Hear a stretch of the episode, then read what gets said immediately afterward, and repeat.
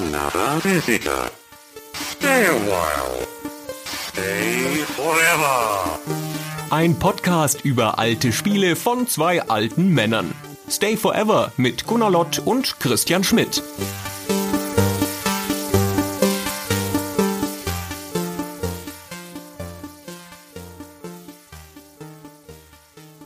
Hallo Christian. Hallo Gunnar. Lass uns doch mal wieder so ein Heft kritisieren. Mhm. Ein Gamester-Heft, eines, an dem wir mitgewirkt haben. Weißt du, was mir aufgefallen ist? Ich schicke mal voraus, dass du diese Ausgabe ausgewählt hast. Du wirst sicher gleich noch sagen, warum. Aber was mir gar nicht bewusst war, ich glaube auch nicht, dass du das vorher erwähnt hast, ist, dass das ja deine letzte Ausgabe als Chefredakteur war, wo wir letztes Mal ja deine erste richtige Ausgabe als Chefredakteur hatten. War das Absicht?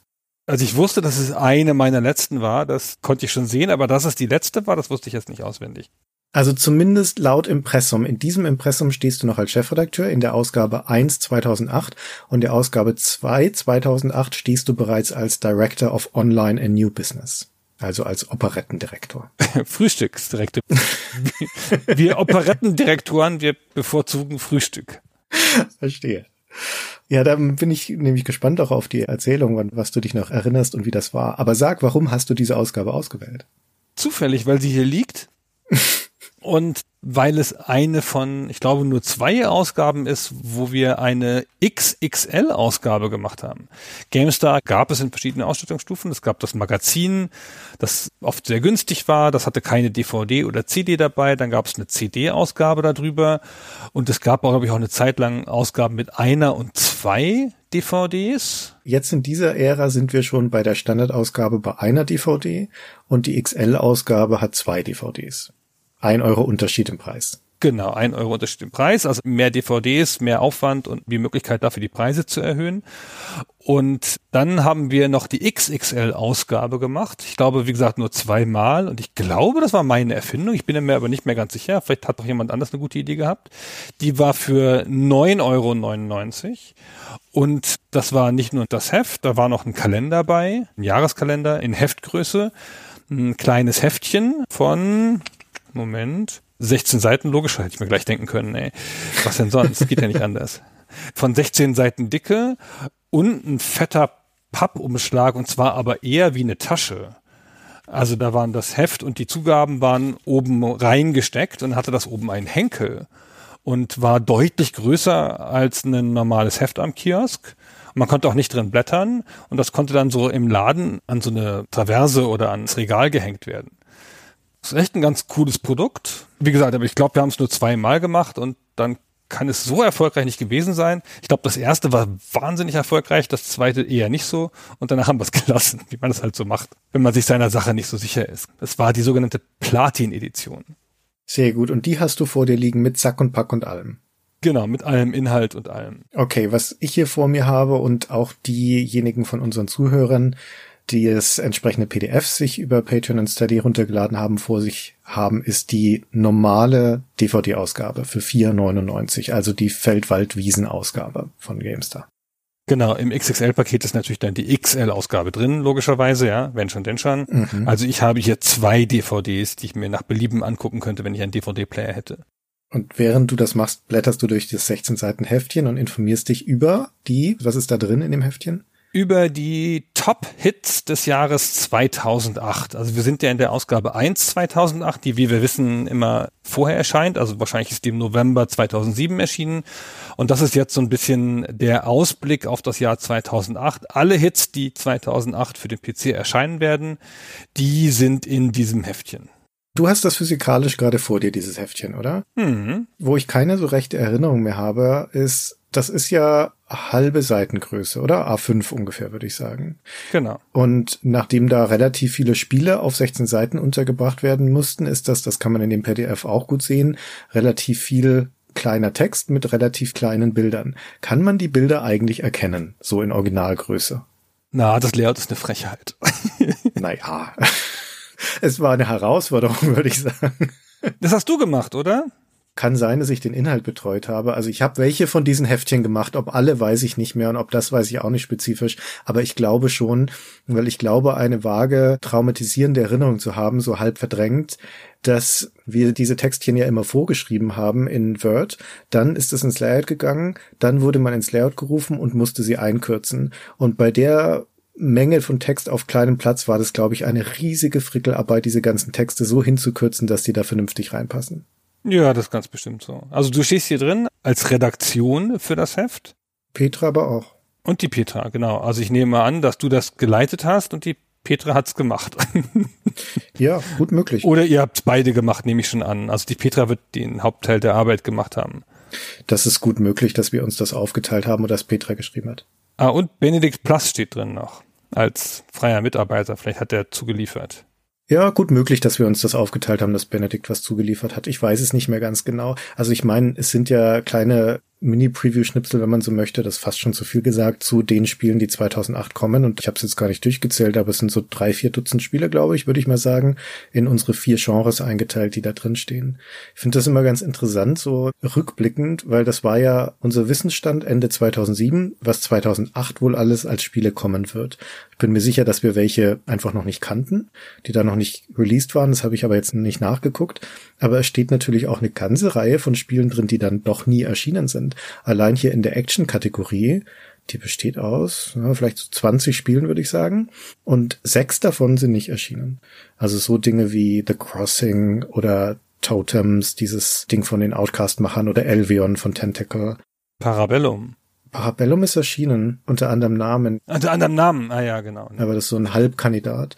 Prey 2 habe ich jetzt hier als nicht erschienen mit dazugezählt, weil das, was ja dann später erschienen ist als Prey 2, hat ja nichts mit dem Spiel hier zu tun. Also ist doch eine erstaunliche Zahl von Fails dann auch drin. Also nicht Fails im Sinne, dass wir, wir konnten ja nicht wissen, ob die kommen oder nicht. Na, sie waren ja angekündigt, aber sie haben es halt dann doch nicht rausgeschafft. Und das finde ich schon immer ganz spannend, dass Spiele, die ja doch wichtig genug sind, dass sie hier mit auftauchen, ja, wo es doch einige Hoffnung gab und schon vorzeigbare Dinge, dann immer wieder auf der Strecke bleiben. Na, so ist die Spielebranche. Also diese ganze Preview-Schreiberei ist ja eh für einen Hund, aber das zeigt hier, auf was für eine unsichere Datenbasis man agiert hat. Ja, das ist ja alles PR gesteuert und die Firmen haben das alles vorher veröffentlicht und so und diese Bilder gab's ja. Aber wie oft es dann halt nicht gelingt und auf was für einer dünnen Informationslage man da als Journalist gearbeitet hat. Also man hat da mal eine Pressemitteilung von irgendeiner Firma gekriegt, die dann irgendwas gesagt hat. Und dann waren da drei Bilder bei und dann nimmt man das hier mit auf. Und hier in diesem Teil, wie auch im Preview-Teil, darüber haben wir uns letztes Mal schon mokiert, auch noch diese komische Statusmeldung geleistet, wo wir drin geschrieben haben, zu wie viel Prozent das Spiel fertig wäre. Ah, The Crossing war erst zu 40 Prozent fertig, Christian, siehst du? Kein Wunder. Im Nachhinein, da hatten wir ja mal eine Art Postmortem dazu, zu dem The Crossing. Im Nachhinein muss man sagen, das war vermutlich noch zu hoch geschätzt mit den 40 Prozent, aber auf jeden Fall nicht zu niedrig. Das ist nie weit gekommen, dieses Spiel. Also das sind schon alles Spiele, jetzt wo ich so drauf gucke, die waren zu dem Zeitpunkt, wo sie der Öffentlichkeit angekündigt waren, alle in relativ frühem Zustand. Also das sind die jeweiligen PR-Abteilungen oder Firmen recht früh an die Öffentlichkeit gegangen. Naja, in der Spiele-PR geht man ja so 18 Monate vor Release gerne raus. Bei größeren Sachen auch drei Jahre, auch heute noch. Ich erinnere mich noch an diese Übergangsphase. Das müssten so die frühen 2010ern gewesen sein, wo zum Beispiel Ubisoft grundsätzlich nicht mehr als sechs Monate früher äh, Spiele angekündigt hat. Also das ist enger geworden, habe ich das Gefühl, näher an den Release-Tag ran. Aber es kann man jetzt sicher auch nicht verallgemeinern. Von Genre zu Genre ein bisschen unterschiedlich. Ich habe gerade eine MMO-Ankündigung betreut und die war drei Jahre vorher. Ja, MMOs sind noch was anderes. Der Agency steht hier auch drin bei uns bei den, in diesem Heftchen. Das war ja nun lang in der Entwicklung, ist dann doch nicht rausgekommen. Naja. Naja, jedenfalls ist das Heftchen so eine Art Jahresausblick, geteilt in die vier GameStar-Genres, Action, Strategie, Abenteuer und Sport.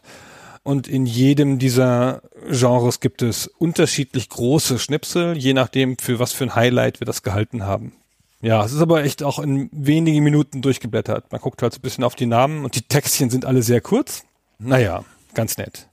Also der Mehrwert ist ein bisschen überschaubar von diesem Ding. Ich frage mich auch, bist du dir sicher, dass das eine exklusive Beilage für diese Platinum-Edition war. Weil wir haben doch diese Art von Beigaben, also diese kleinen Heftchen, davon haben wir ja mehrere gemacht und ich habe die abgespeichert als Abo-Beigaben. Also wir hatten ja unter deiner Ägide mal das Prinzip, vierteljährlich den Abonnenten ein Goodie zu schicken. Das waren unterschiedliche Sachen. Das war auch mal eine Sammel-CD von die Redaktion und so Sachen, aber eben auch solche kleinen Heftchen. Und könnte es nicht sowas gewesen sein? Ja, das kann schon sein. Aber dieses Heft war jetzt hier in dieser Ausgabe. Es kann gut sein, dass irgendein cleverer Mensch gedacht hat, pass auf, diese Heftchen haben wir eh hergestellt, dann drucken wir halt ein paar tausend mehr, weil die Leute, die dieses XXL-Paket kaufen, werden ja keine Abonnenten sein. Mhm. An die wendet sich das halt einfach logischerweise nicht. Und da tut es dann nicht weh, das noch da drin extra zu vermarkten. Diesen Kalender, der da drin liegt, da liegt ja ein Kalender mit Games-Motiven drin. Alles Motive, die wir von Herstellern bekommen haben, aber halt alle extra angefragt und so. Das ist ja auch der Jahreskalender, den wir regulär verkauft haben. Nur halt eine halb so große Version davon. Okay. Die wesentliche Beigabe war dieser Kalender dann. Genau. Vier Euro Aufpreis für den Kalender. Kann man schon machen. Ja, vier Euro Aufpreis für den Kalender und das Heftchen, ja, geht schon. Und außerdem ist es so schön eingepackt. Richtig, ja, das ist dir eigentlich Mehrwert. Du bekommst ja die Kartonhülle mit dazu. Sehr schön. ja. Kannst du in deine Garderobe hängen und zum Beispiel deine Knirpse reintun, deine kleinen Regenschirme. Sehr gut, genau. Ja, so war das, Christian. Ganz nett. Also ist auch nicht so schön gelayoutet, dieses Heftchen. Es macht nicht Lust zum Lesen. Rate, wie viele Warhammer-Spiele drin sind. Von den drei bis vier Dutzend. Weiß ich nicht. Wie viele sind drin? Immerhin zwei. Von Relic ist doch bestimmt eins drin, oder? Dawn of War. Nee, es ist Mark of Chaos drin und Warhammer Online. Ja, kein Wunder, dass mir das direkt wieder entfallen ist. Ja, ja. Okay. So, aber dann fragen wir uns doch mal, was ist denn in der Ausgabe drin? Mit einem Blick auf das Cover und die Titelstory ist Assassin's Creed. Und Assassin's Creed, Gunnar, man merkt, dass du als Chefredakteur da schon auf dem Weg nach draußen warst. Assassin's Creed ohne Apostroph geschrieben auf dem Cover. Das ist bestimmt Absicht. Das glaube ich nicht. Meinst du? Um das Schriftbild zu vereinfachen. Meinst du? Das kann gut sein. Also, dann wäre das ja skandalös. Ich will das nicht ausschließen, aber also ich glaube nicht, dass, dass mir oder uns, da haben wir noch mehrere Leute drauf geguckt, so ein Fehler unterlaufen wäre, wenn das nicht Absicht gewesen wäre. Es sind schon schlimmere Fehler auf dem GameStar-Cover gewesen. Also das ist ja noch ein vergleichsweise unauffälliger. Aber nicht von mir. Nein, nein, nein, natürlich nicht. Nur vorher und nachher. ich erinnere an andere Chefredakteure, die mal auf einem Sonderheft Rollenpiele geschrieben haben. also im Rest des Heftes ist es korrekt geschrieben. Das heißt, wir wussten schon, wie das Spiel geschrieben wird. Hm, aber ich meine, das Cover wird ja gesetzt nicht von dir, oder? Doch, doch, doch, doch. Also ich setze das natürlich nicht, aber ich schicke eine E-Mail mit den Covertexten. Ach nee, du hast recht. Und das tippt dann der Layouter ein.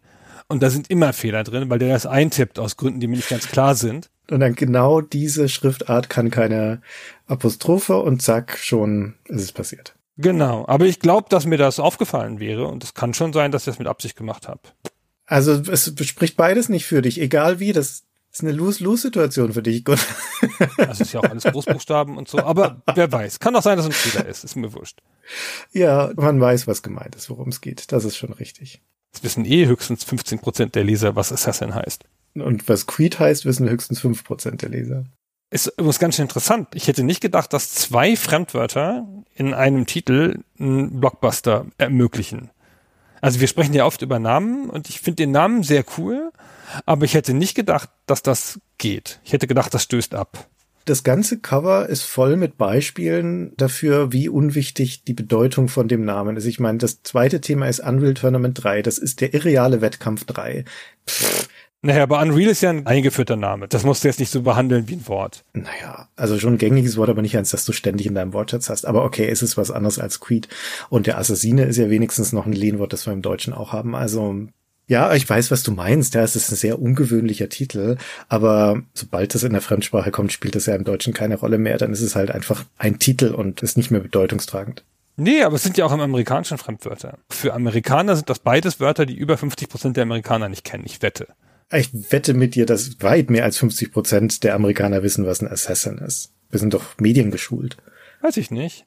Kann sein. Es das heißen ja auch Filme so, aber Creed auf keinen Fall. nee, Creed ist ein sehr, sehr, sehr ungewöhnliches Wort. Ja. Stimmt. Na gut. So, sehr schönes Cover aber insgesamt, finde ich. Also so aus Chefredakteurs Sicht. Ja, was gefällt dir daran aus Chefredakteurs-Sicht? Mir gefällt daran, mit eklatanter Schönheit sind die Beigaben gefeiert.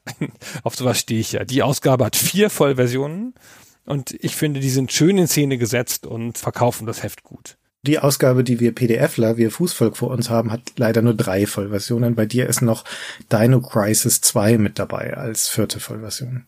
Ja. Die den 1 Euro Aufpreis rechtfertigt.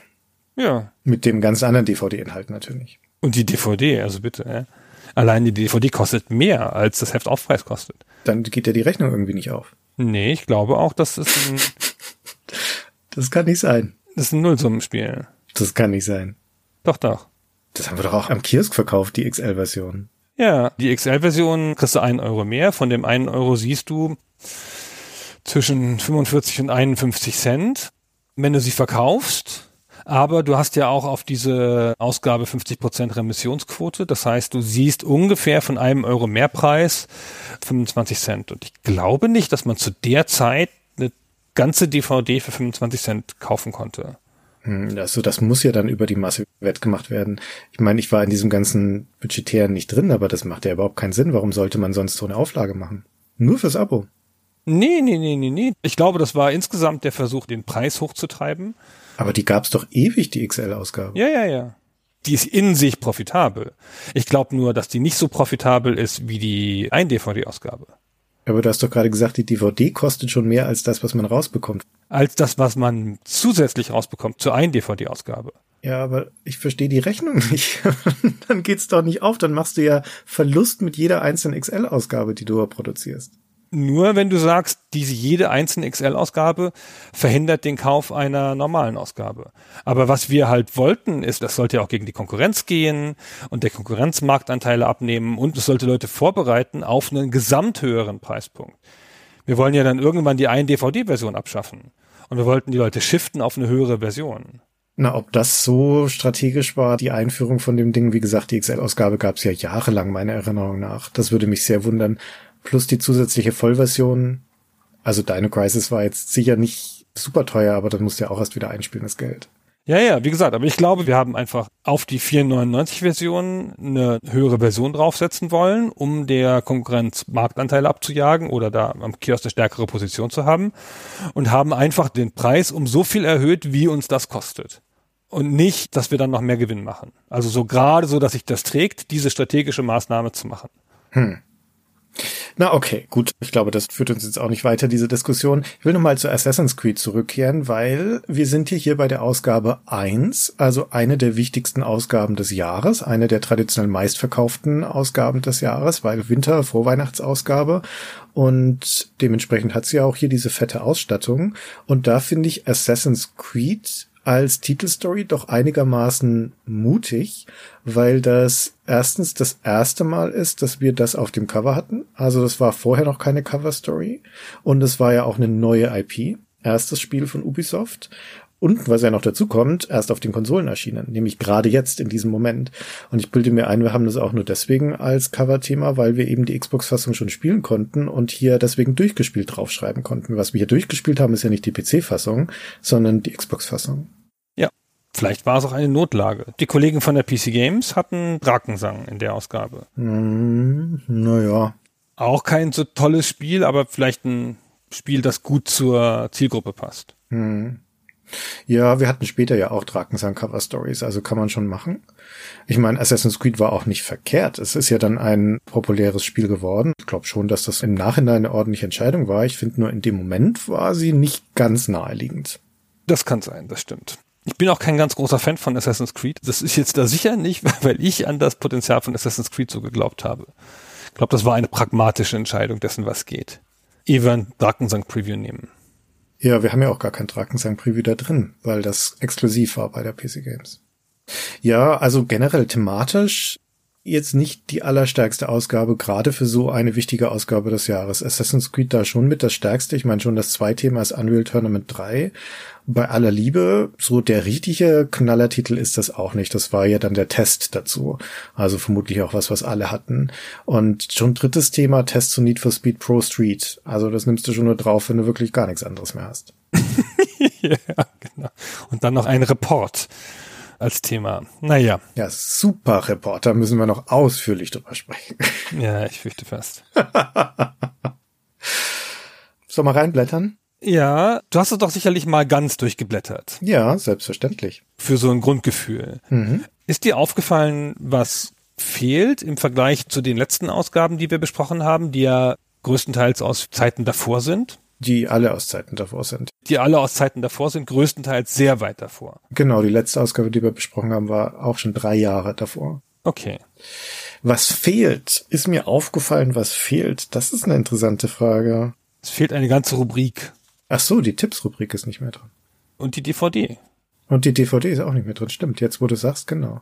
Also man sieht dem Heft an ganz vielen verschiedenen Stellen sehr deutlich an, kommen wir vielleicht noch ein bisschen zu, dass das schon die Zeit des Niedergangs war, ein bisschen. Also das ist eine Einser-Ausgabe, aber es hat nicht mal 200 Seiten. Die Einser-Ausgaben waren sonst immer die Super-Ausgaben, die hatten ja auch mal in der Spitze bis 300 Seiten.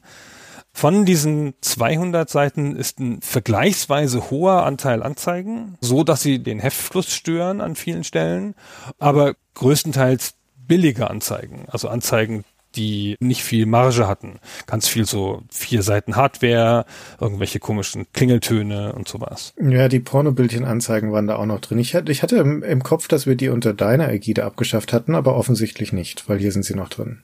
Nee, offensichtlich nicht. Muss ja später gekommen sein. Als die gar keinen Wert mehr hatten. Als wir endlich einen durchsetzungsfähigen Chefredakteur hatten. Ja, genau. Ist hier, der hat es dann abgeschafft. Hat so lange die Luft angehalten, bis es vorbei war. Aber ich glaube, die waren einfach natürlich auf dem Weg raus und irgendwann hat die Anzeigenabteilung gesagt, ach komm, die paar hundert Euro, auf die können wir auch noch verzichten. Jedenfalls, also es ist eine dünne Ausgabe mit relativ vielen günstigen Anzeigen. Die Redaktion ist schon zu dem Zeitpunkt deutlich verkleinert und wir haben Seiten gespart, wo es ging. Also weil nämlich dieser ganze DVD-Teil, ich habe hier eine Ausgabe 12 2001 mal in die Hand genommen zur, zum Vergleich. Die hat innen drin sechseinhalb Seiten DVD-Beschreibung und hier ist die ganze DVD-Beschreibung auf der Packung der DVD. Also das liegt ja immer so ein Pappeinhefter drin mit der DVD drin und der ist bedruckt kleinteilig mit dem Inhalt der DVD. Aber das bewirbt die DVD nicht mehr so stark.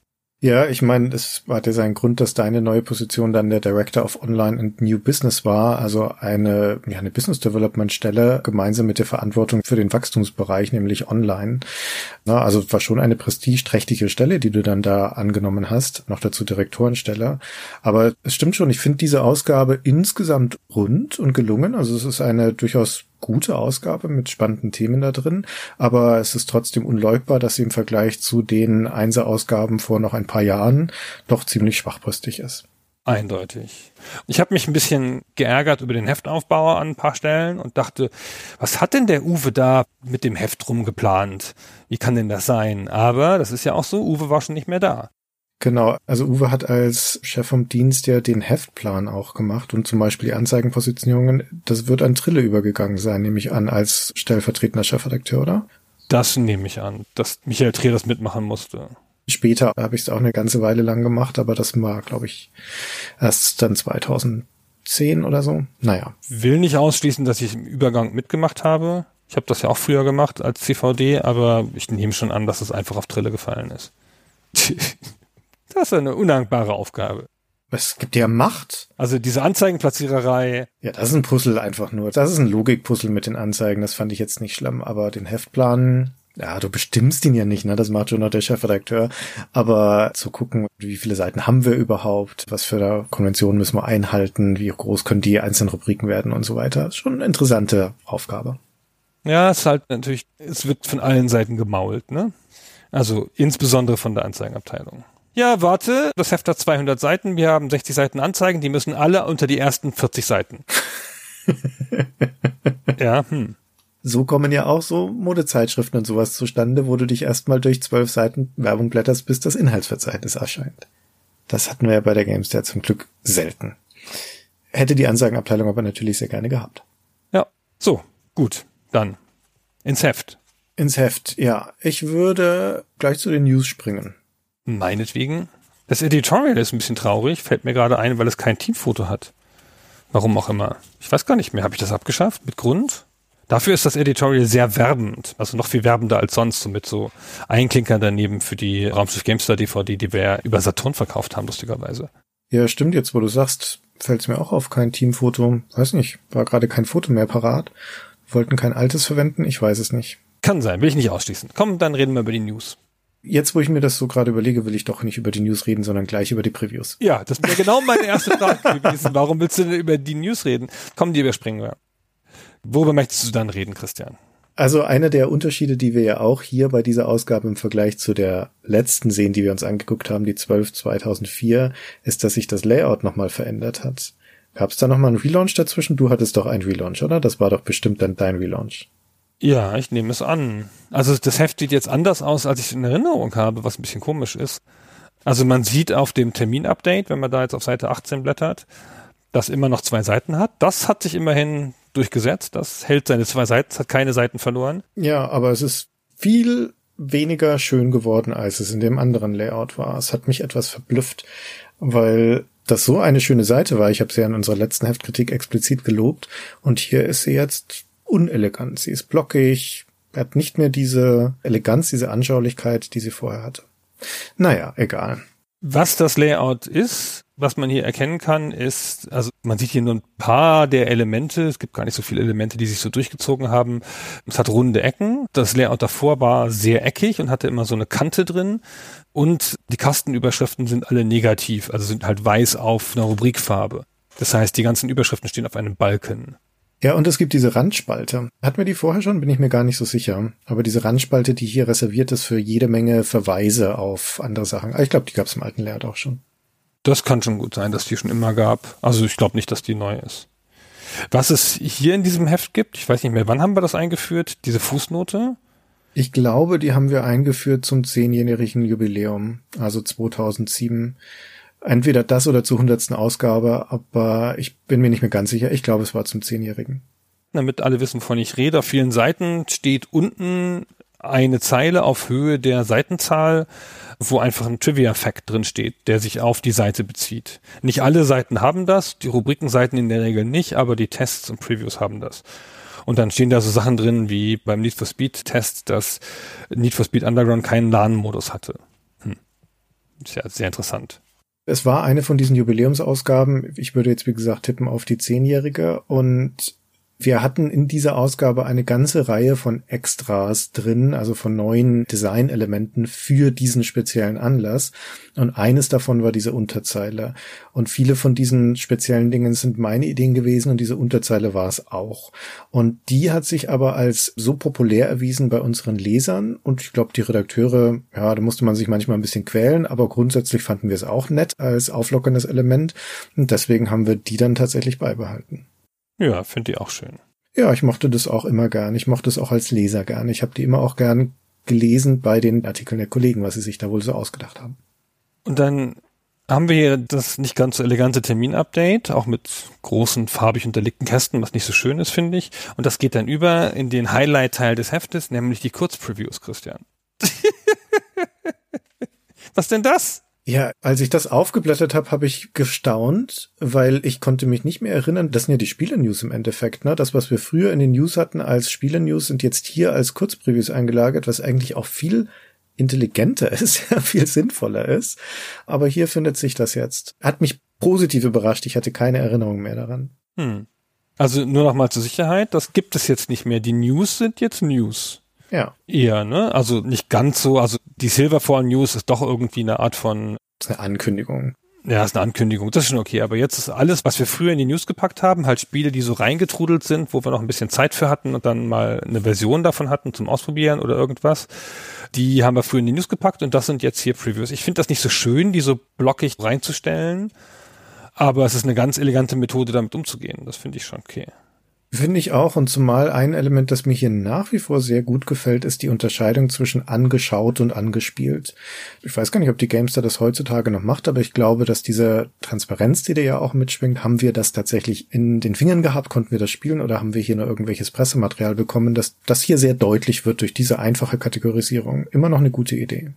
Übersieht bestimmt jeder, aber ist ja trotzdem schön, dass wir das so ehrlich machen. Genau.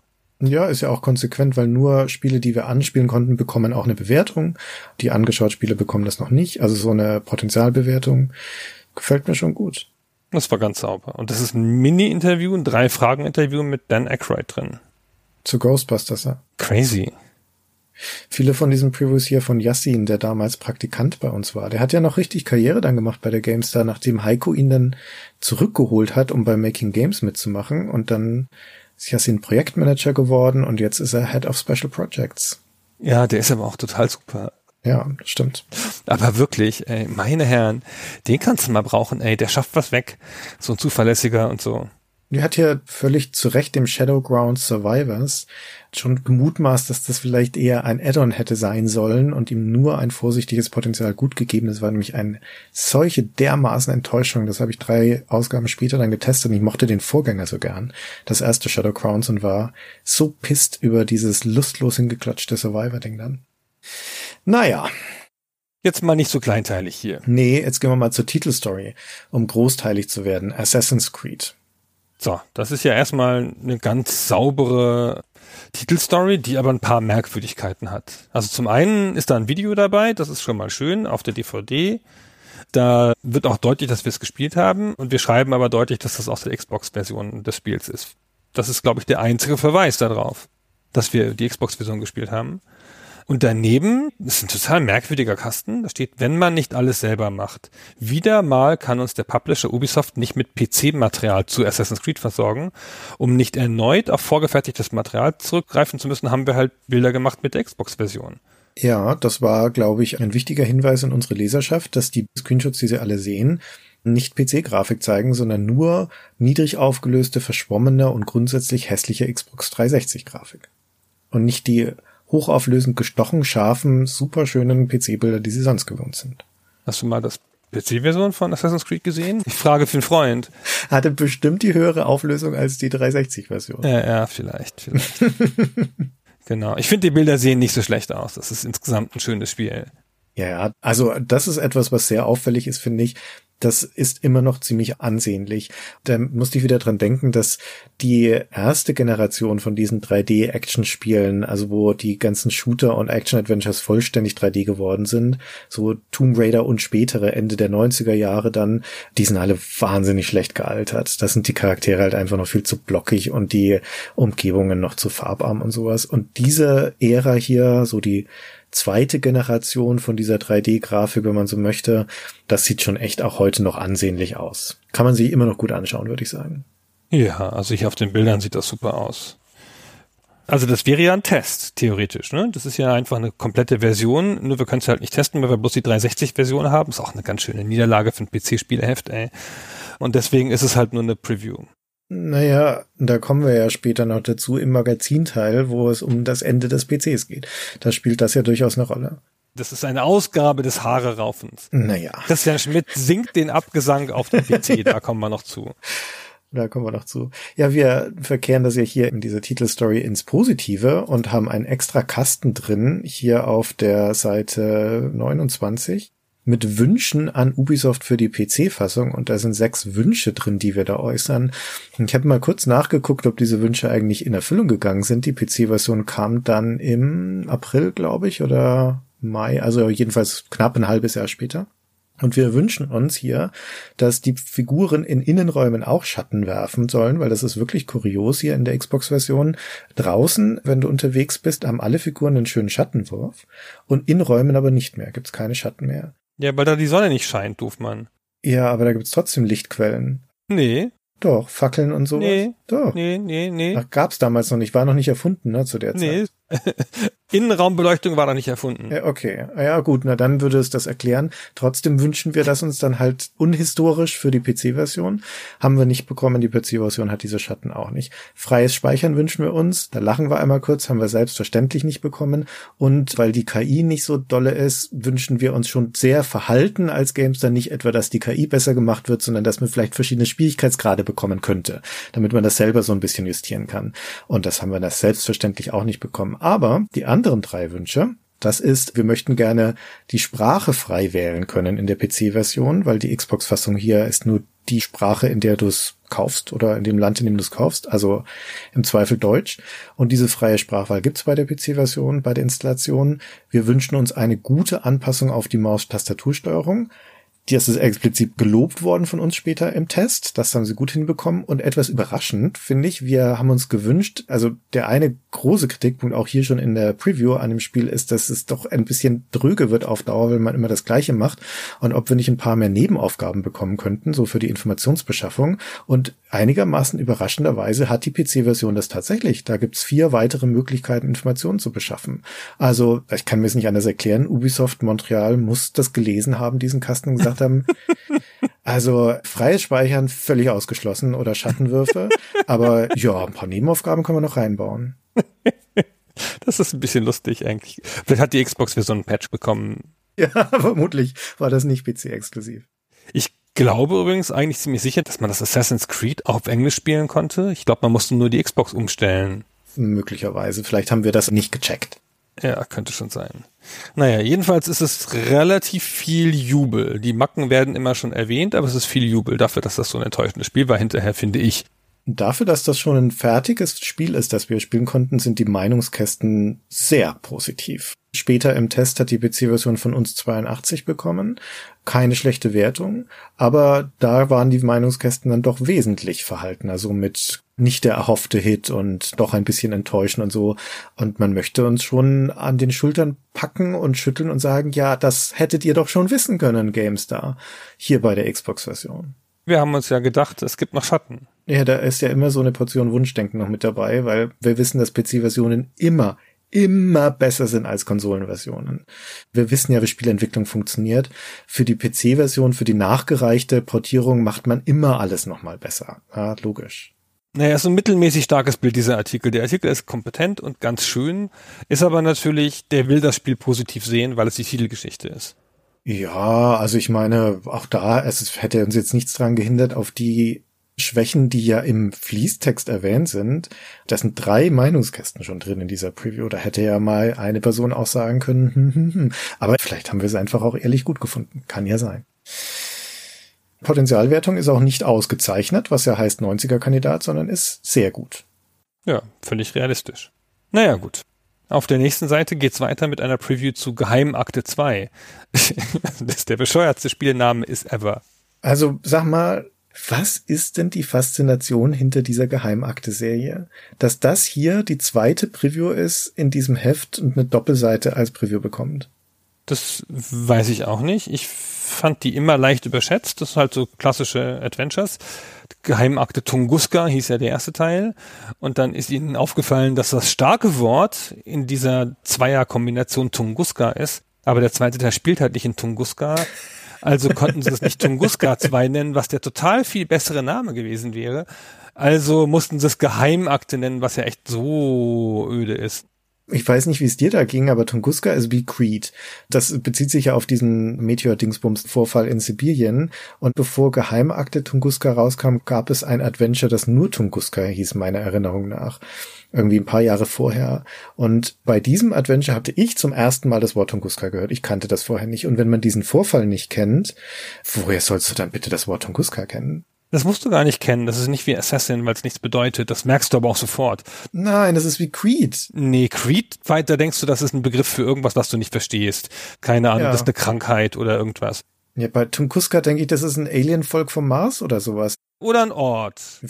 Oder was Exotisches. Eine Palmensorte. Ja, oder ein russischer Frauenname. Ein russischer Frauenname, genau, irgendwas. Aber das atmet Exotik, Faszination und Mysterium.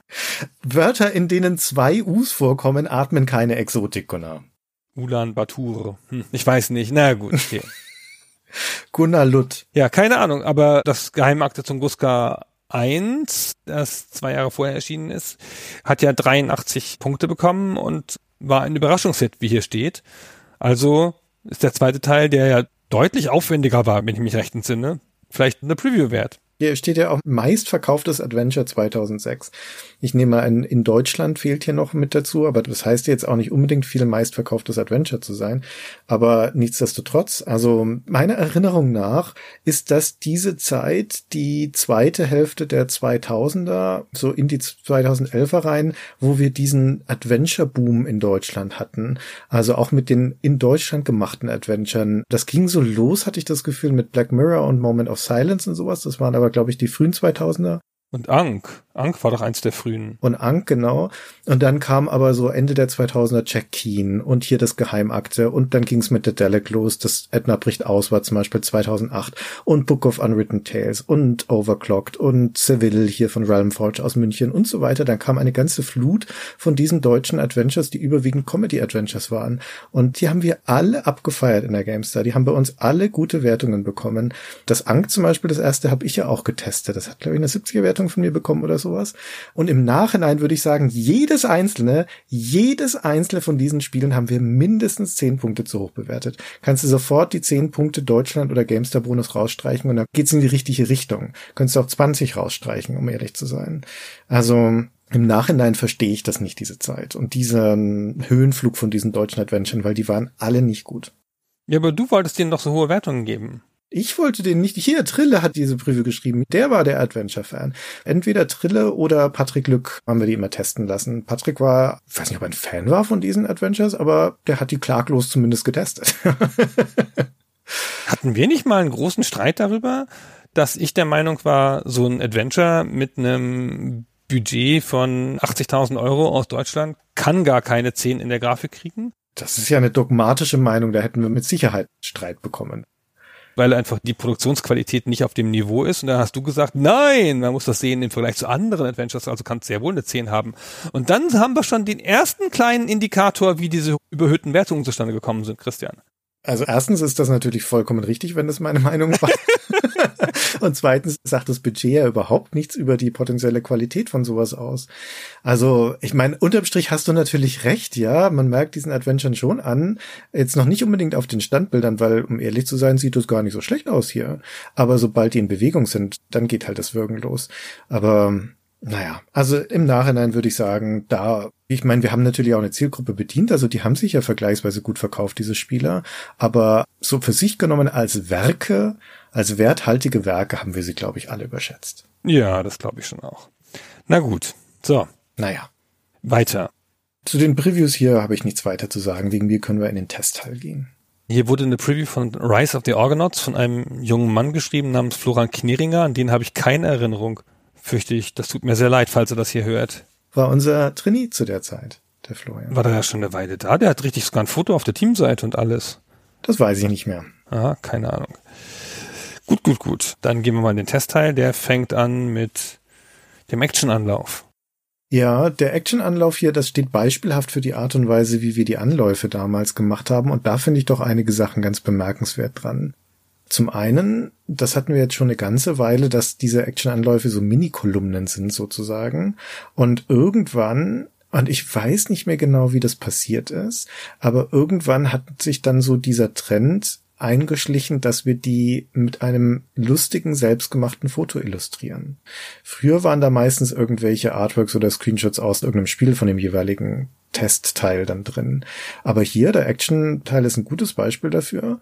Da ist halt die Szene illustriert. Ne? Ist ja witzig geschrieben, dieser Text von Petra, und ein passendes Foto dann dazu, das für diesen Zweck geschossen wurde. Ja, komisch, nicht? Kann ich mich auch gar nicht mehr erinnern, dass wir das gemacht haben. Aber waren das nicht nur einige, also Petra und Fabian, die sowas gemacht haben? Ich habe das auch gerne gemacht. Das war keine Verpflichtung, aber das war eine weitere Gelegenheit, um ein bisschen Redaktionspersonality mit reinzubringen. Und das haben wir grundsätzlich gerne genutzt. In meinem wunderschönen Strategieanlauf, da gibt es natürlich so einen Quatsch nicht. Da gibt es ernsthafte Branchennews. Ja. das ist für die Ewigkeit geschrieben. ja. Ach. Äh, jedenfalls steht dann da so noch quasi als Nachsatz, weil eigentlich geht's hier um Unreal Tournament und darum, dass Yassin so gemein ist, weil er immer gewonnen hat in den Partien. Aber so als Nachsatz steht dann hier noch, dass wir eigentlich auch noch Tests geplant gehabt hätten zu zwei jetzt nicht ganz unwichtigen Spielen, nämlich zu Clive Barkers Jericho und zu Painkiller Overdose.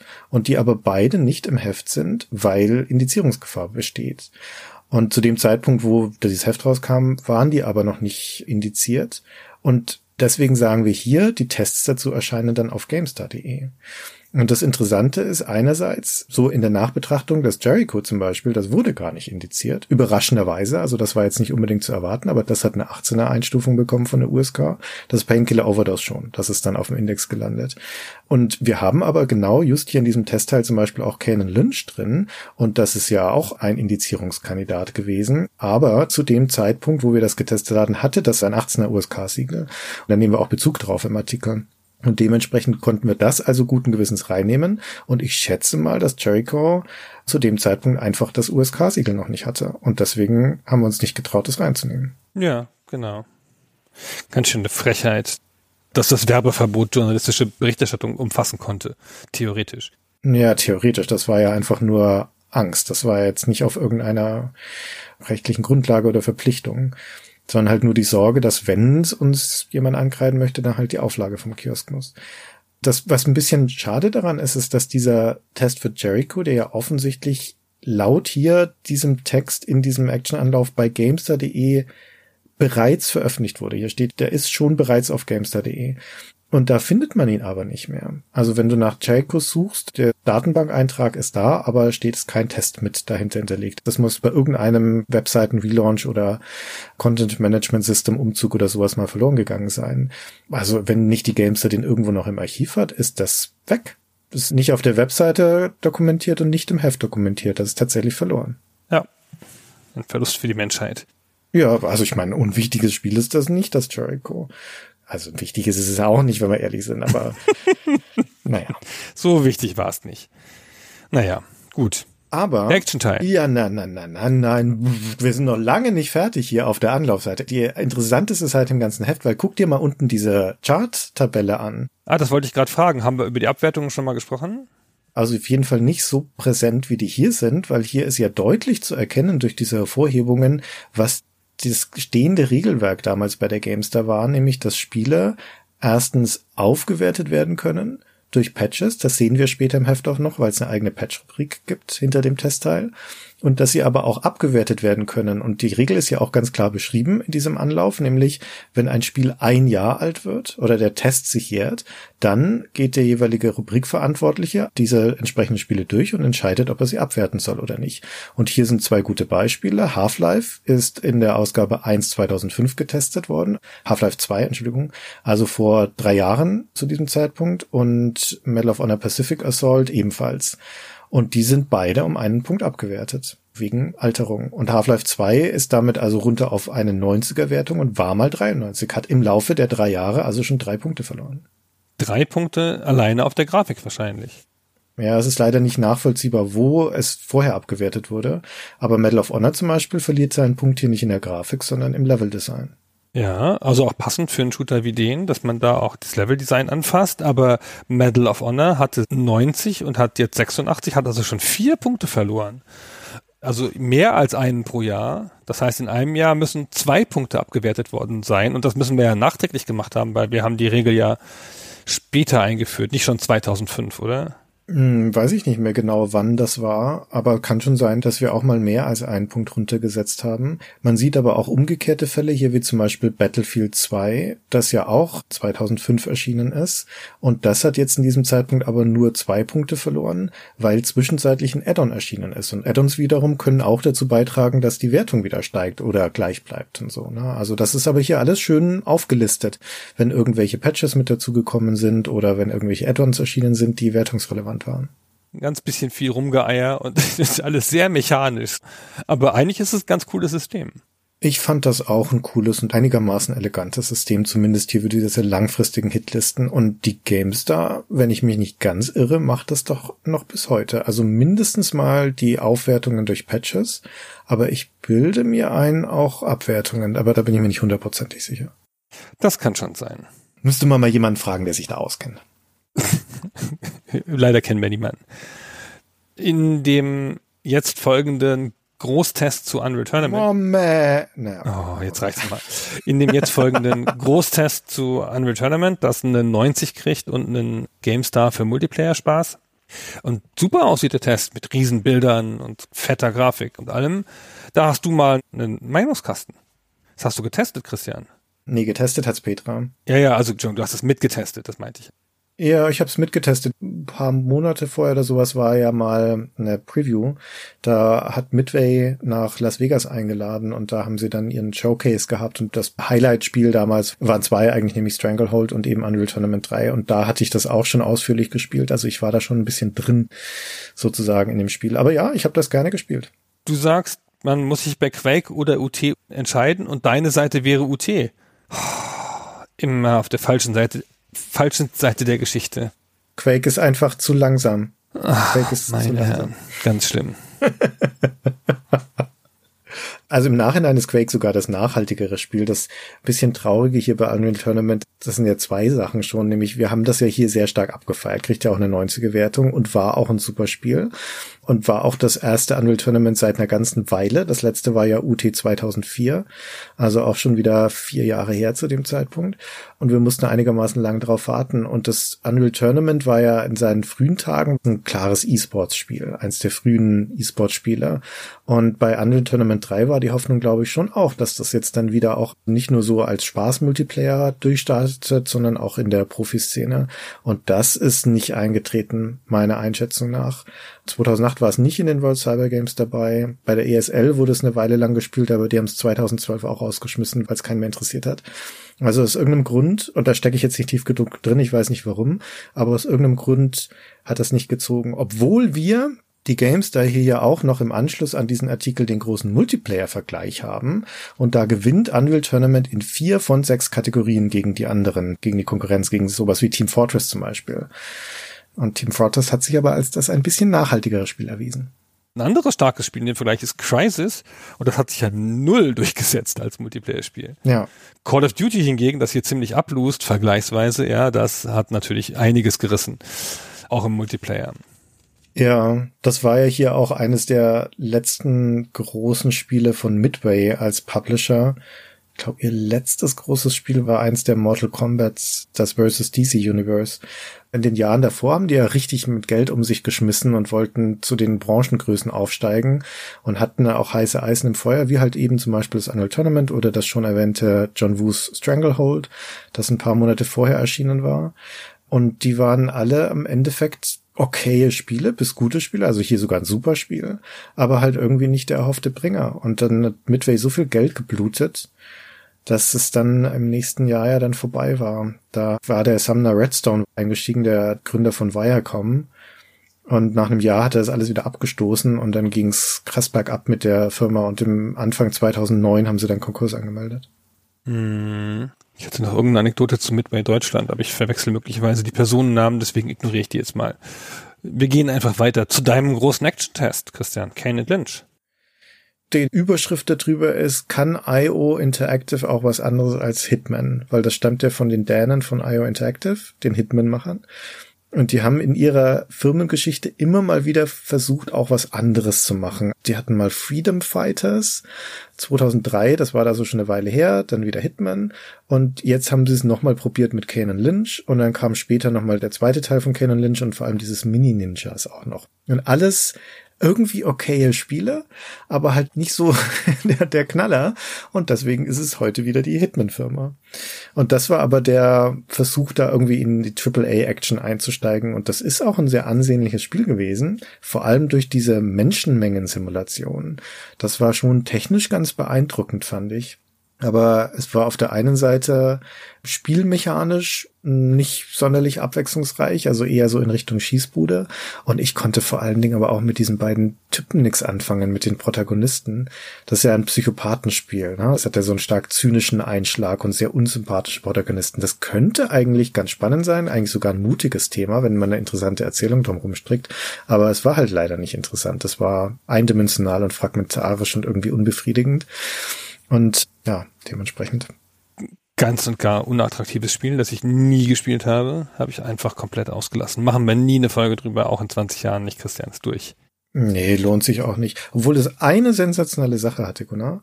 Also es hatte diese Passantenmengensimulation, das war schon ganz cool, aber die imposanteste, dollste Sache daran ist Split-Screen-Koop-Modus. Splitscreen, wie in alten Zeiten auf dem Amiga.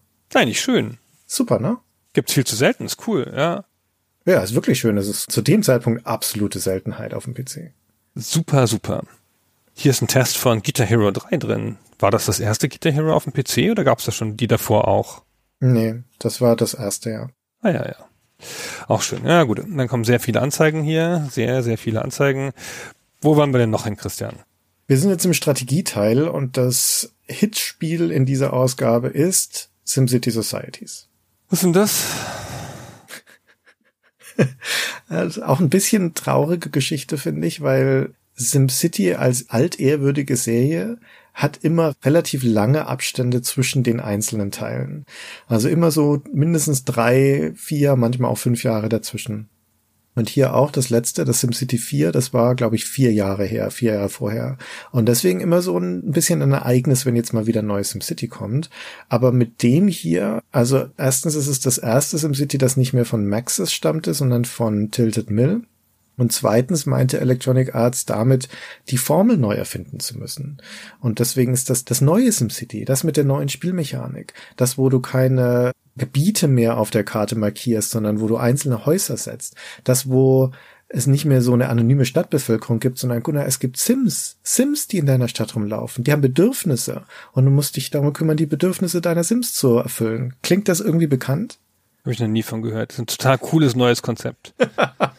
ah, das war das Casual SimCity und das hat uns nicht gut gefallen. Micha gibt 66 Punkte. Das ist schon eine ziemliche Ohrfeige. Ja, habe ich auch nicht gespielt, fürchte ich. Nee, ich auch nicht. Empire Earth als nächster Test. Ist das ein Patch-Test? Nee. Aber hier wird Empire Earth 3 Version 1.1 getestet. Ja, vielleicht ist Day One Patch oder sowas zu dem Zeitpunkt, wo wir es getestet haben. Nehme ich mal an, weil das ist kein Nachtest hier. Ja, also die hatten 64 und daran sind vier Punkte Abwertung enthalten wegen irgendwelcher Balancefehler im Patch. Na gut. Empire Earth ist eine der überflüssigen Strategiespielserien, wenn du mich fragst. Ich frage mich eh, wie das auf drei Teile gekommen ist. das stimmt. Lass mal zu was Interessantem gehen. Lass mal zu dem größten Abenteuerspiel in dieser Ausgabe gehen. Lass uns mal zu Tabulara. Ah, nee, doch nicht. Hä? Wo ist denn das größte Abenteuerspiel? Ich find's nicht. Da. Du meinst Ankh, Kampf der Götter. Als der Beispiele für diese deutschen Adventures, die ich vorhin meinte. Das ist 84. Ja, 84. Grafik 7. Na, okay, fair enough. Wenn das noch die 10 gehabt hätte, wären wir hier ausgeflippt. Dann hättest du aber geknallt, ey. Dann wärst du schuld dran gewesen. Ja, aber hier das Vorgängerspiel von Deck 13 war ja das Keen und das hat 88 Punkte bekommen. Das muss ja wohl über die Grafik dann passiert sein. Ich habe keine Ahnung, wie das passiert sein kann. Also jetzt hier, Hellgate London. Das ist doch in der Ausgabe davor getestet, oder? Ja, der Singleplayer-Teil. An die Veröffentlichung erinnere ich mich nicht mehr, ob da am Anfang die Server nicht funktioniert haben, aber wir haben auf jeden Fall erst nur die Kampagne getestet, die Singleplayer-Kampagne, und das hier ist jetzt der Multiplayer-Test. Ah, genau, das ist einfach aufgeteilt. Ich habe mich noch so gewundert. Aber stand auf dem Cover des Heftes davor, interessanterweise. Ja, da war der Singleplayer-Test drin. Ach, und lustig, das ist ja der. Aha, aha. Hier ist das Cover abgebildet von der Ausgabe davor. Da kostet das XL-Heft 5,90 Euro und das XL-Heft, das ich hier in der Hand habe, ist hier mit 5,99 ausgewiesen. Nein, verschleierte Preiserhöhung. Ob wir das offengelegt haben? Ah, weiß man nicht. Weiß man nicht. Oder ist es nur deswegen, um da irgendwelche Anteile in dieser speziellen Version, dass da irgendwie die Anteile der Beigaben richtig aufeinander passen, aber es kann nicht sein. Nee, das kann nicht sein. Nee, wir werden einfach den Preis erhöht haben. Clever, 9 Cent. Zack. Hier der letzte Maßnahme als Chefredakteur. Abschiedsgeschenk an Trille. Ja, immer noch was gemacht. Ist ja auch richtig so, was soll das? ja, warum auch nicht, ne? Vier Cent hin oder her. Nee, neun Cent hin oder her. Ah, jetzt ist es schon eine andere Nummer. Ja, geht schon was. Du wolltest was über Hellgate London erzählen. Nee, ich wollte da gar nichts drüber erzählen. Du hast gesagt, dass du was zu sagen wolltest. Also ich meine, Hellgate London ist an sich ja ein interessantes Thema, weil das ja dieser MMORPG-Hoffnungsträger war. Kam ja von den Diablo-Machern, von Flagship Studios, ewig lange in Entwicklung. Aber das ist ja kein MMORPG, das ist ja ein Actionspiel gewesen wie Diablo. Das ist ja ein Singleplayer-Spiel, was wir da getestet haben. Ein Diablo ist ein Action-RPG in unserer Definition, ein Action-Rollenspiel. Und wenn das eine starke Massively on Multiplayer-Komponente hat, ist es per Definition ein Massively Multiplayer Online-Rollenspiel. Aber es hat dieses Spiel ja nicht. Ja, doch. Das ist ja das, was wir hier testen. Das ist ja gerade die MMO-Komponente. Das war ja ein Abo-Rollenspiel. Du konntest dir ein Abo kaufen und das Traurige daran ist ja, dass du sogar im Vorfeld vor Release ein Lifetime-Abo kaufen konntest für 150 Euro auf Lebenszeit Hellgate London spielen. Und wie sich dann später herausgestellt hat, war diese Lebenszeit etwas über ein Jahr, weil sie es nämlich Anfang 2009 wieder dicht gemacht haben wegen Erfolglosigkeit. Ja, das ist mir schon klar. Aber ist das nicht genau wie Diablo, nur so ein Instanzenspiel, wo du dich in der Lobby versammelst, ein paar Leute mitnimmst und dann in eine Instanz gehst? Ja, ne? Das ja. Du gehst halt nicht wie World of Warcraft durch so freie Städte und triffst Leute und so. Nee, das nicht genau. Du hast halt kleine Hubs und Instanzen. Ja, aber macht ja nichts. Ist ja trotzdem ein MMO. Ja, ich finde immer, dass diese stark instanzierten Spiele keine MMOs sind, meines Erachtens. Aber ist ja wurscht. Ein Raid-MMO. Also sagen wir, es ist ein MMO. Ja, ich meine, das Interessante an dem Spiel ist halt eher diese Geschichte. Es war ja Diablo aus Ego-Perspektive oder Third-Person wahlweise. Eigentlich ein cooles Konzept. War auch ein interessantes Spiel. Ich mochte auch dieses Setting. Also mir hat das Solo eine Weile Spaß gemacht. Ja, war ja auch in gewisser Weise ein Loot-Shooter vor den Loot-Shootern. Ja, das ist ein guter Punkt. Ja. Aber es kam halt leider in einem Zustand raus, in dem es noch nicht hätte rauskommen dürfen. Ja. Und das kann halt dann der Genickbruch sein für solche Spieler und in dem Fall war es das gerade für so gehypte Spieler. Waren halt echt viele Leute scharf drauf schon. Auch wir. Ja, also es hat ja auch schon im Solo-Teil nur eine 80 bekommen. Also auch da, jetzt wurde es nochmal in einer Kategorie aufgewertet und in einer Kategorie abgewertet, dann kam es wieder bei 80 raus. Also die neue Wertung war auch wieder 80. Das war schon insgesamt auch im Kern ein leicht enttäuschendes Spiel. Ja. Also sie haben es dann auch am Ende nicht fertig gekriegt. Den Teil, der ihnen Geld einspielen sollte, nämlich diese monatlichen Gebühren, das haben sie halt nicht mal hingebracht. Ja, zu wenig Content, um tragfähig zu sein und Updates in zu langen Abständen. Und das ist natürlich schon mal Pech. Also das kann auch mal im Studio passieren, dass dann das Geld ausgeht.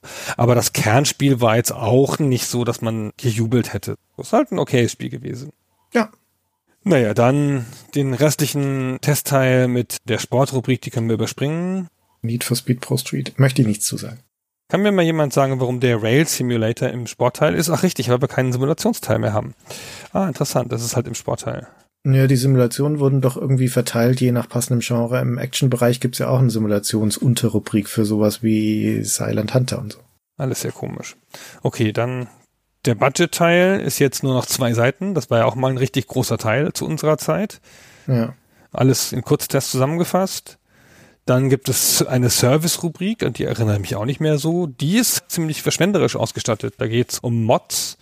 Da haben wir sicher, also hat sicher der Chefredakteur gedacht, Mods, das ist so ein neues Ding. Sowas mit Communities, da müssen wir was zu machen. Und dann haben wir einen Mod-Wettbewerb zu World in Conflict. Das Spiel hat sich ja fast nicht verkauft. Das ist ja ganz schön hart. Dass wir dazu noch einen Wettbewerb gemacht haben. Im letzten Heft haben wir doch über diese Online- und E-Sports-Rubrik gesprochen zum Beispiel. Na, die gibt's hier jetzt nicht mehr. Dafür gibt's jetzt hier die Mod-Szene, aber das ist ja im Endeffekt so ein bisschen die gleiche Richtung. Ne? Also in Richtung von eher community-orientierten Sachen. Zu dieser Service-Rubrik gehört ja auch diese Patch-Seite zum Beispiel, die ich vorhin erwähnt habe. Die finde ich nach wie vor super als Service. Das stimmt.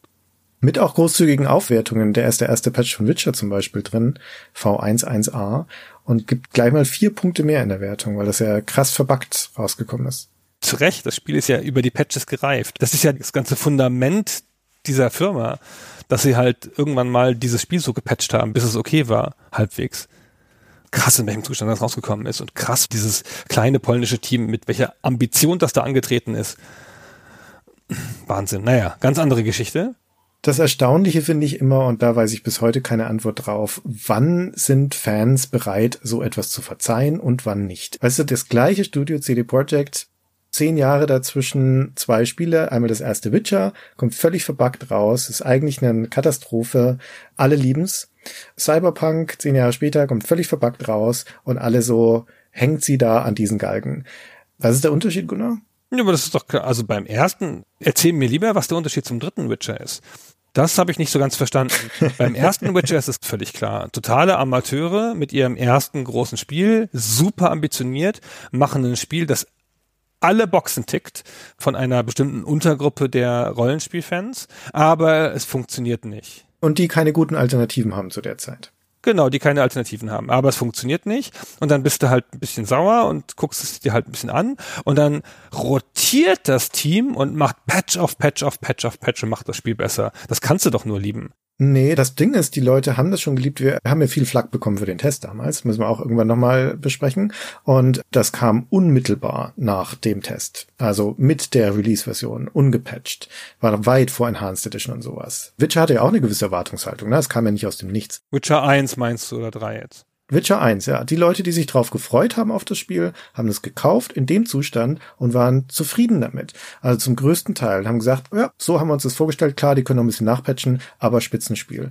Gothic 3 war ein paar Monate vorher, genau gleiche Geschichte, völlig verpacktes Spiel und alle so völlige Katastrophe. Wir haben uns so gefreut auf das Spiel. In dem Zustand kommt es raus, Piranha Bytes gehören alle ins Gefängnis geschmissen. Das stimmt. Der Unterschied zu Gothic ist ganz schön eklatant. Aber ich glaube, das liegt daran, dass Witcher 1 der erste Versuch war und man bei Gothic als dritten Teil, wo die schon zwei erfolgreiche Teile hatten, erwartet hätte, dass sie es mittlerweile können und die es schon vorher versprochen haben, dass wir das nächstes Mal richtig machen. Und CD Projekt ist ja jetzt eins der größten Studios in Europa. Und da könnte man schon erwarten, dass sie mit so viel Geld so ein Spiel einigermaßen backfrei rausbringen. Und dann haben sie ja noch quasi, wenn ich sagen, also zumindest gemogelt in der PR, indem sie ein paar Sachen strategisch verschwiegen haben. Das war schon eine andere Nummer als bei Witcher 1, finde ich. Ja, ja, also das wird schon die Erklärung sein. Ne? Also die Erwartungshaltung an denjenigen, wer es macht, spielt da, glaube ich, eine große Rolle. Ist aber ja auch nicht immer so. Ne? No Man's Sky zum Beispiel war ja auch ein Erstlingswerk vom Indie-Team und da war auch hohe Erwartungen und da wird's verrissen. Also ich weiß nicht. Ich kann mir noch keinen so rechten Reim drauf machen, aber das ist ja jetzt hier auch nicht unser Thema. Genau. Dann Leserbriefe, alles ganz lustig. GameStar interaktiv. Wie krass ist denn das? Was ist das, Christian? Was hast du da gemacht? Das ist eine Rubrik, die du im Heft haben wolltest. Ah, ah, ich cool. Dann ist super. Ja, ja, ja, ja, da erinnere ich mich noch ganz genau dran. Hast du gesagt, ich möchte gerne, dass wir diese Interaktivrubrik machen, dass unsere Leser sich beteiligen können, dass sie etwas einschicken können und dass wir diesen Raum dafür schaffen. Also es war explizit dein Wunsch. Und jahrelang, glaube ich, haben wir das durchgezogen. Da kamen immer wieder sehr, sehr schöne Sachen dabei raus, wie hier zum Beispiel. Das ist eine der besseren Ausgaben davon, wo wir Leser gebeten haben, aus einem Alltagsgegenstand einen Spielehelden zu machen. Und dann haben wir sowas wie einen Pfannkuchen mit Loch, der das Auge Saurons ist, oder eine Soßenflasche mit einem Hütchen drauf und dann ist es Simon the Saucerer. Das ist ganz toll. ja, und eine Ikea-Lampe umgewandelt zu einem Rabbit und das sind schöne Sachen dabei. Die Leute haben sich unterschiedlich viel Mühe gegeben. Ja, normalerweise haben wir da so zwei, drei Sachen abgedruckt. Allein die Tatsache, dass hier neun Stück abgedruckt sind, zeigt schon, dass hier gut viele Einsendungen kamen, offensichtlich. Man hätte zwei oder drei weglassen können von denen, zum Beispiel das Auge Saurons, aber wohl. Ich fand's lustig. Aber sehr schön. Absurd. Ich weiß gar nicht mehr, warum ich das unbedingt wollte, aber ich mag solche Rubriken. Ich mag, dass man die Leser irgendwie zeigt mit ihrer Kreativität. Das gibt so ein Gemeinschaftsgefühl. Ja. Hat mit wechselndem Erfolg funktioniert, je nachdem, was die Aufgabe war. Aber ich erinnere mich noch sehr gut, dass das, wo wir am Abstand die meisten Einsendungen bekommen haben, waren die Elfchen, die Elfchenaufgabe und die Haikus auch. Also halt was Einfaches, aber da kamen so viele sehr, sehr gute Sachen dabei. Sehr nett. Können wir mal machen für den Podcast. Leute können mal Elfchen einschicken und wir lesen sie vor. Nee, wir machen Elfchen über dich und ich lese sie vor. Das. Oh, weia. Vorsicht vor den Geistern, die du da wächst weiß nicht, ob du das möchtest und ich weiß, dass ich es nicht möchte. Also zumindest nicht mit dem Thema. Doch, das ist ja wohl super. Dann machen wir es für mich nicht und dann gibt es nur Elfchen über dich, die ich vorlese. Ich sage dir, wenn du diesen Aufruf machst, dann kriegen wir 100, wenn nicht 200 Einsendungen und 90 davon enden mit Herr Lott hat recht. Hm, ja. Und wo ist jetzt das Problem? Na, ich, ich weiß auch nicht. Ich weiß nicht, worauf ich hinaus wollte. das ist ja ganz unerklärlich. Das ist ja ein adäquater Ausgang dieses Experiments. Wenn das man so wäre. Ja, gut. Dann, jetzt sind wir auf Seite 140 und kommen endlich zu dem wesentlichsten Stück Journalismus in diesem Heft, nämlich dem von dir maßgeblich gestalteten Report, sicherlich auch grafisch, wie man sieht, weil viele Diagramme drin sind und Tabellen. Ja, die Seite 144, 145 bestehen nur aus Text. Warte, ich muss kurz meine Lupe suchen, damit ich das Bild finden kann. Ah, da ist eins. Und da singst du den Abgesang auf die Plattform PC. Du weißt über mehrere Argumentationswege nach, dass der PC quasi dem Untergang geweiht ist. Und jetzt, Christian, mit so vielen Jahren Abstand, Warum ist denn der PC nicht untergegangen? Hm? Ja, weil deine Prämisse falsch ist, dann hast du den Artikel nicht zu Ende gelesen, weil der hoffnungsfroh endet. Der endet mit einer optimistischen Prognose. Das stimmt nicht. Für den PC. Doch. Das stimmt nicht. Du hast es gerade so halb geschafft, das, was wirklich passiert ist, ansatzweise zu treffen. Aber nur, du hast vier mögliche Prognosen für die Zukunft des PC gegeben. Und das eine ist Genrespezialisierung. Ja, hm, wir haben einen PC, der macht nur noch Online-Rollenspiele. Idealerweise welche aus Korea und so. Das hat ja dann auch geklappt, aber das hat den PC nicht gerettet. Dann der Technologieführer, Ne, Crisis für den PC, PC ist den Konsolen überlegen, hat auch sich nicht so richtig durchgesetzt als Konzept. Ja, Raytracing und so gab es schon früher auf dem PC. Ja, Star Citizen, aber das sind eher die Ausnahmen, ja. Ja, aber wirkliche Ausnahmen. Dann zeichnest du eine dunkle Version, dass der PC überleben kann als Plattform für Casual Games. Das ist ja kein Ausweg, das ist ja der Untergang. Ich sage ja da auch schon als Prognose, dass das eher die Handys werden dürften und die Mobile-Geräte und so kommt's ja dann auch. Genau. Und da hast du recht, das ist genauso passiert, genau. Und dann triffst du einen Teil der Wahrheit, nämlich der PC kann überleben als Kreativplattform und die Einstiegsplattform in junge Spieleentwickler und damit nimmst du, wenn man es dir sehr großzügig auslegt, den Indie-Boom vorweg, der dann den PC auf eine Art wieder ins Spiel gebracht hat. Mm. Den kann man schon sehen zu dem Zeitpunkt. Also, ne, da ist Steam 3.0 schon draußen und Steam Community ist gerade erschienen, zwei Monate vorher. Da kann man schon sehen, in welche Richtung sich Steam entwickelt. Also diese vier möglichen Entwicklungsperspektiven für den PC sind natürlich insofern alle falsch, auch wenn sie zu unterschiedlichen Graden sich äh, eingetreten sind. Also gerade sowas wie Genrespezialisierung, wenn wir jetzt den E-Sport zum Beispiel anschauen, die ganzen großen Strategiespiele, die MOBAs und sowas, da kommt der Boom dann ja noch jetzt aus der Perspektive dieses Hefts. Das findet ja alles auf dem PC statt. Also teilweise ist das schon richtig. Aber natürlich jede einzelne von diesen Entwicklungsperspektiven heißt, sich in irgendeiner Nische einzurichten. Und das ist insgesamt ja falsch der PC ist ja keine Nischenplattform heutzutage und war es auch nie zwischendurch, sondern der ist einfach eine Mainstream-Breitenplattform, die breiteste von allen nach wie vor. Die Frage ist also viel eher, wenn man annimmt, dass die grundsätzliche Bestandsaufnahme in diesem Artikel stimmt. Und das würde ich durchaus noch annehmen, nämlich was ich da ja beschreibe auf, in diesem Artikel ist eine Trendwende, die jetzt auch zu dem Zeitpunkt in Deutschland angekommen ist, nämlich dass die Konsolen den PC als Leitplattform überholen und zwar auch in den Verkaufszahlen, weil in der Entwicklung sind sie es ja schon längst. Und das zahlt halt auf sowas ein, wie das, was wir vorhin zum Beispiel bei Assassin's Creed hatten, dass es halt zuerst auf der Konsole erscheint und für die Konsole entwickelt wurde und die PC-Version ist halt nur noch ein Port, der nachgereicht wird. Ja, Stichwort dann auch GTA und Red Dead Redemption, wo wir lange drauf gewartet haben, ob das das auch irgendwann für den PC kommt und so, also der erste Teil und so weiter. Oder Mass Effect, ne, ist hier ja auch ein Bild drin. Die kommen ja alle zuerst für die Konsole. Und das ist ja einfach erstmal die nüchterne Bestandsaufnahme, dass das damals der Stand der Dinge war. Leitplattform Konsole. Überall in der Welt, auch die, wo die Spiele sich drauf verkaufen, wo die Leute drauf sind. Und in Deutschland kommt's halt jetzt auch. Das ist korrekt und das ist aber ein typischer GameStar-Blick, weil der Blick der GameStar ist geprägt durch die AAA-PR und überhaupt durch die AAA-Blase und diese typische AAA-Spielegeschichte Assassin's Creed und Call of Duty und diese ganzen Sachen, die einem immer zuerst einfallen, die sind dann ein paar Jahre später gar nicht mehr der wesentliche Teil der Spielebranche. Schon sehr stark repräsentiert und natürlich auch immer noch verkaufsstark, aber durch die Millionen von Indie-Spielen, die bisschen offeneren Plattformen, den unfassbaren Boom der MOBAs, und natürlich auch die Free-to-Play-Sachen, die großen Free-to-Play-MMOs, die noch kommen, dann kommen die Browserspiele. Für den PC sind all deine Sachen irgendwie eingetroffen, ja. Der PC ist eine Casual-Plattform, ist genre-spezialisiert, ist auf eine Art auch noch Technologieführer und ist eine Kreativplattform geworden und hat aber auch noch die Breite erwischt durch die Tatsache, dass Steam den Markt so geöffnet hat und dass halt wirklich viele von den großen Free-to-Play-Genres da stattgefunden haben, während die Konsolen zu diesem Zeitpunkt noch ganz lange im Premium-Segment bleiben und damit auch in ihrer Bedeutung halt nur noch einen Teil des Marktes abbilden. Ja, also das mit dem Indie würde ich sogar noch nicht mal sehen, weil diese frühen Indie-Hits, sowas wie ein Braid zum Beispiel und so, die finden ja auf den Konsolen statt. Nee, zu dem Zeitpunkt ist das noch nicht, genau. Genau, und das ist auch später nicht unbedingt. Also ich würde nicht sagen, dass der PC einen inhärenten Vorteil als Indie-Plattform hat, weil. Doch. Naja, es ist eine einfachere Entwicklungsplattform, aber der Vorteil liegt da eher im Modding. Nee, nee, nee, nee, nee, nee. Es gab ein Fenster, in dem ist einfach eine Masse an damals noch vergleichsweise hochwertigen, heute ist es ein bisschen überschwemmt so, aber an hochwertigen Indie-Spielen gekommen und die Konsolenplattformen, bei PlayStation war es gar nicht möglich so richtig und bei Nintendo auch nicht. Und Xbox hat halt ein eigenes Indie-Programm gehabt, hat das aber kuratiert.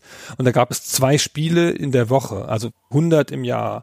Und das war natürlich cool und da gab es auch dann diese Sachen wie Braid und sowas, aber das war ja nur ein Bruchteil des Indie-Marktes und dieser ganze Markt, der da entstanden ist, mit Tausenden von Spielen, also auf dem auch dann so Firmen wie Dedelic hochgeschwommen sind und so, wo dann plötzlich so einzelne Spiele, sowas wie Deponia 400.000 Mal verkauft worden sind und so.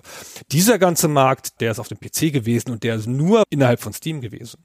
Ja, okay, also das gebe ich dir durchaus, aber es geht ja hier um die Perspektive für den PC als Plattform. Also was rettet denn den PC als Mainstream-Plattform? Und das sind nicht diese Indie-Spiele zu ihrer besten Zeit, waren die das nicht, sondern das sind natürlich schon noch die AAA-Spiele, die ja immer auch auf dem PC stattgefunden haben. Also hier die unausgesprochene Endzeitperspektive ist ja, dass die ganzen großen Spiele irgendwann gar nicht mehr für den PC erscheinen.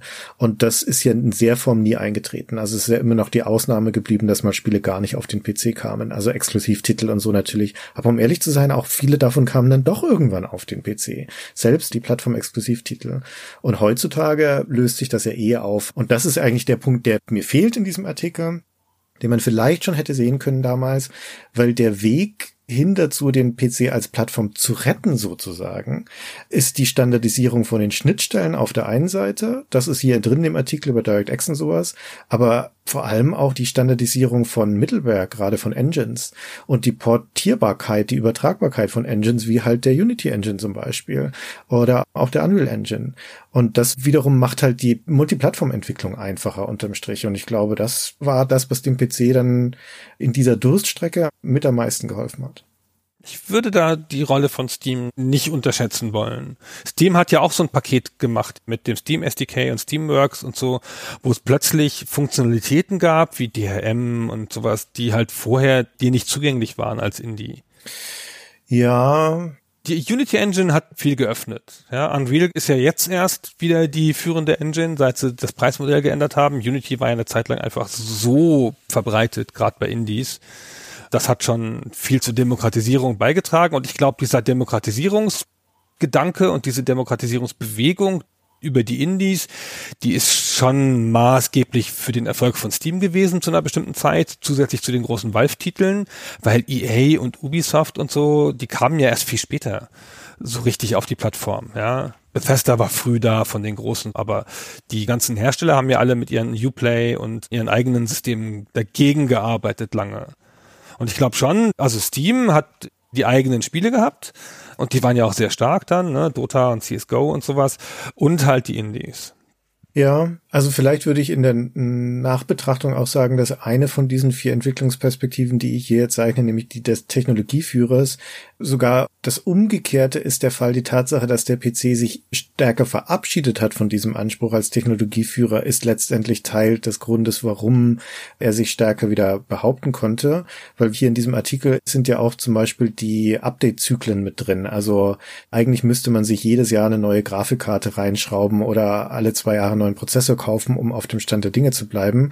Und damals waren diese Update-Zyklen auch noch wesentlich kürzer als heute. Also da musstest du als einigermaßen affiner Spieler wirklich alle zwei Jahre deinen PC aufrüsten. Und das hat sich verlangsamt. Also meine Einschätzung nach. Wir hatten das ja aber auch schon in den 2010ern, dass ein guter Spiele-PC trägt dich über vier, fünf Jahre. Und zwar eben genau deswegen, weil die Konsolenzyklen halt auch so lang sind und weil sich die Entwicklungsbasis angleicht. Weil der PC eben nicht die technische Lead-Plattform ist, wo alles immer besser sein muss. Und das war im Nachhinein, glaube ich, schon hilfreich. Ja, das glaube ich auch. Das hat sich so zurechtgezuckelt, so im Gesamtmarkt und hat dem PC das Überleben ermöglicht. Und jetzt ist es ja gerade in grundsätzlich gutem Zustand, vergleichsweise.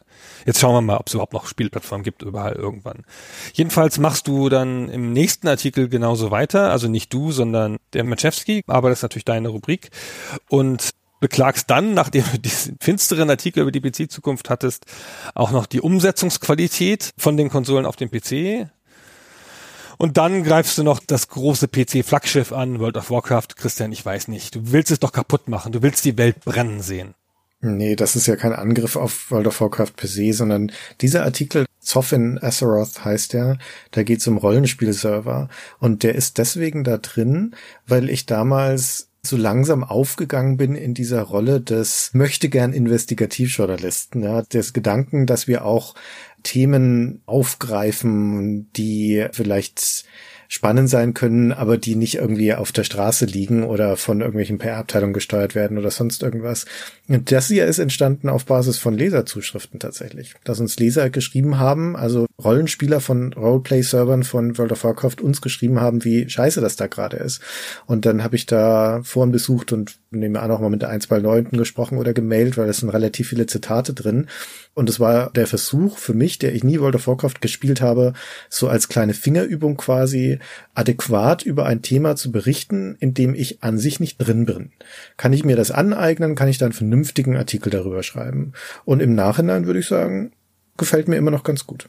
Ja, liest sich ganz gut, wenn das so gestimmt hat. Ich kann das nicht bestätigen. Ich habe auf Silberne Hand auch gespielt, einem Rollenspielserver, und du beklagst ja, dass sich auf Rollenspielservern Leute tummeln, die da gar nicht hingehören und die Bratwurst heißen und nackt rumlaufen. Mir ist das nicht aufgefallen. Wie hieß dein Charakter nochmal? Caliban. Hm, okay. Und dein Twink? Caliban Bratwurst, aber Caliban. okay, dir ist das nicht aufgefallen, dann ist es natürlich nicht wahr. Ein Geisterfahrer, Tausende. Ja, keine Ahnung. Weiß nicht, wann habe ich denn World of Warcraft gespielt, jedenfalls vorher.